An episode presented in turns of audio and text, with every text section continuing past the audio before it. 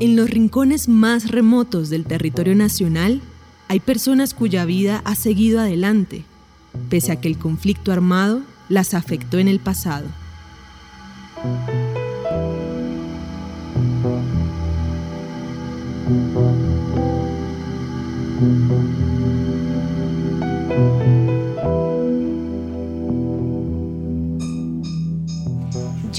Termino mi colegio aquí en Algeciras y pues como todo joven tenemos sueños. Entonces yo dije, me voy a estudiar a Bogotá, Administración de Empresas. Entonces ingreso a la Universidad Antonio Nariño. Allí pues me toca sacar un crédito con el ICETEX. Aparte de eso pues tenía que sostenerme de alguna manera. Mi horario era de 7 de la mañana a 1 de la tarde, recibía clases en, en las diferentes sedes y luego pues tenía que trabajar de 2 y media de la tarde, 10 de la noche en Bogotá. Y uno llega pues con todas las esperanzas puestas en hacerse alguien en la vida, como le decían los papás a uno. Y cuando llego a mi presentación dentro de mis aulas de clase me preguntaban, bueno, preséntese. En el primer momento en que digo, vengo de Algeciras, empiezan a tildarme los mismos docentes como guerrillera. Ah, usted es una guerrillera más. Ah, la comandante.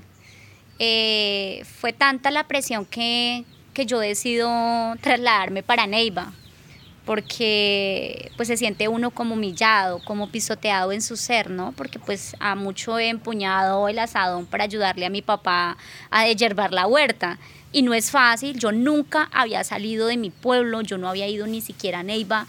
Yo llegué a enfrentarme a una ciudad y, y yo cómo me enfrentaba con los docentes y yo cómo me enfrentaba con unos compañeros que venían de colegios bilingües y de colegios no sé qué y de las superfamilias y yo de Algeciras.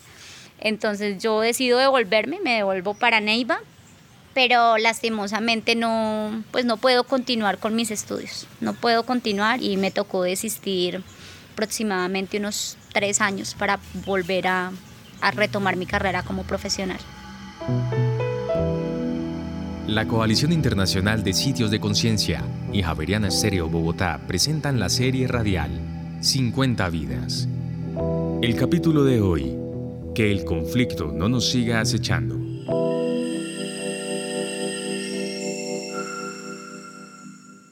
Mi nombre es Jessica Tatiana Mota Galindo, nacida y creada acá en Algeciras, Huila, y tengo 29 años.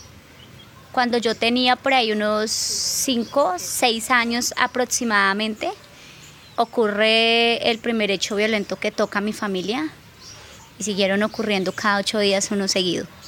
Entonces, desde ese momento ya como que fui más consciente de lo que pasaba a mi alrededor y, y pues ver cómo ver y escuchar cómo asesinaban a un primo mío por prestar servicio militar, pues creo que, que me hizo ser consciente de que no era un territorio fácil.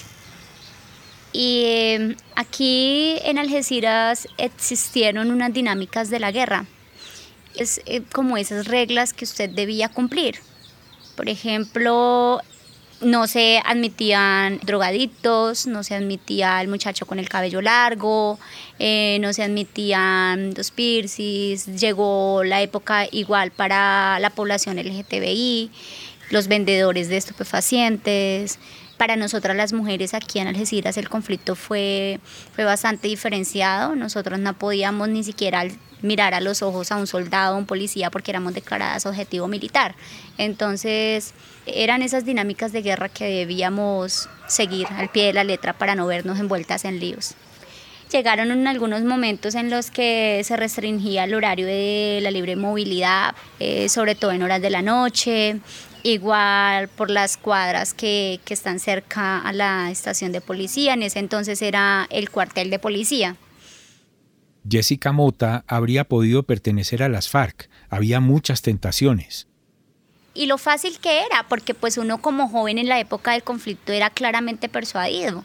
Por ejemplo, uno veía en los bares como las personas que pertenecieron a las FARC, pues con, con, su dinero, mucho dinero, con joyas ostentosas, con armas, con ropa de buena marca, con zapatos. Las mujeres, las mujeres que pertenecían, pues verlas uno al lado de los cabecillas, eh, de pronto bien vestidas, bien arregladas, en camionetas que cuando eso aquí era, era lo, lo, lo máximo, ¿no?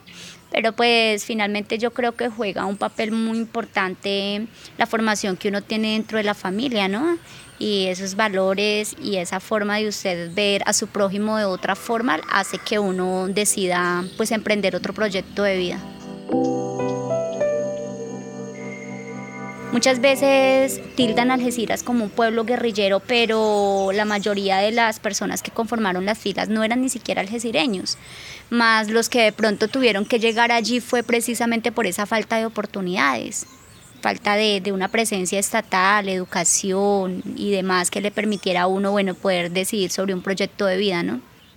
Jessica Mota es la menor de una familia de siete hermanos. Ninguno de ellos terminó en la violencia de ninguna manera porque mi papá, siendo una persona humilde, se iba a las quebradas, sacaba piedras, sacaba arena, sacaba, vendía lichigo en la galería y con eso les compraba la libreta militar a mis hermanos. Entonces mis hermanos, una vez mi papá les compraba la libreta, eh, pues podían seguir aquí, pero ellos decidieron irse. En ese momento no hay ninguno viviendo aquí, fui yo la que me quedé viviendo aquí, la menor de todos. Ellos hicieron sus proyectos de vida fuera del municipio. Me eduqué aquí, yo recibí mi primaria en la escuela Agustín Codazzi, mi colegio lo hice en la institución educativa Juan 23 y mi universidad la hice aquí en Algeciras, gracias a la Escuela Superior de Administración Pública. Eh, me gradué aquí como administradora pública territorial. En este momento soy casada, tengo dos niños, me hice mamá muy joven, mi niña ya tiene 10 años, tengo un niño de 3 años, pero yo me quedé porque, porque amo Algeciras y porque quiero devolverle lo que he recibido de ella y en ese proyecto estamos. Hemos venido haciendo parte de, varias organizaciones y de varios procesos que le apuestan a la construcción de paz en nuestro territorio, a la reconstrucción del tejido social.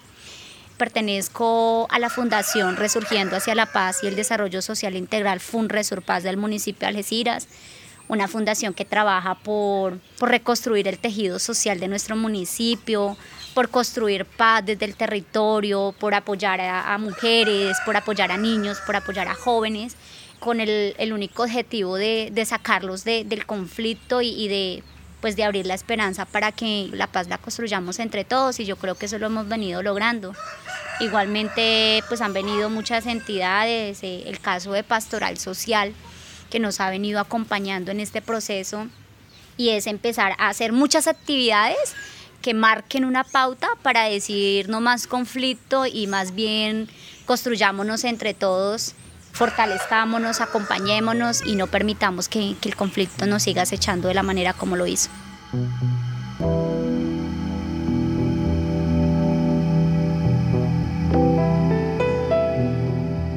50 Vidas es una serie radial de la Coalición Internacional de Sitios de Conciencia y Javeriana Estéreo Bogotá.